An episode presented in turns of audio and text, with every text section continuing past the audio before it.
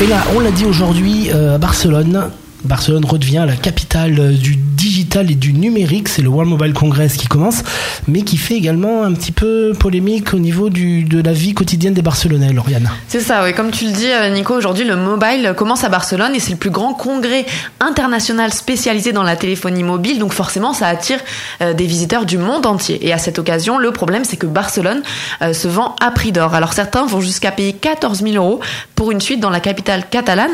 Mais il n'y a pas que les hôtels qui vivent leur semaine de gloire, puisque les appartements touristiques aussi, ainsi que les restaurants qui comptent déjà un grand nombre de réservations avec plus de 100 000 visiteurs prévus.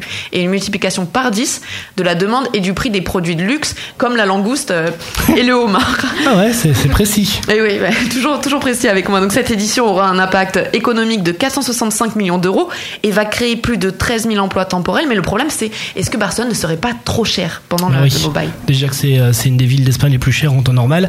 Avec le mobile, ça explose et c'est un petit peu plus glauque, euh, mais ça va dans le même domaine de ce que tu as dit. À ce qui paraît, il y a les prostituées qui Ah travaillent, euh, qui travaillent beaucoup plus pendant le pendant le mobile. C'est un chauffeur de taxi qui est un ami à moi qui m'a dit ça, qu'il avait euh, plein d'anglais, d'allemands, tout ça, qui viennent pour le mobile et qui lui demandaient où étaient les prostituées à Barcelone pour qu'on l'emmène directement. Ouais, C'est hyper glauque. c'est un peu glauque, ouais. Et là, mauvaise nouvelle, il y a le petit ami d'Amandine qui vient d'arriver hein, à Barcelone alors qu'elle a une relation à distance. Elle l'a pas vu depuis deux ans puisqu'il vit en Norvège et il vient d'arriver pour le World Mobile Congress, comme par hasard. Non, il vient pour moi.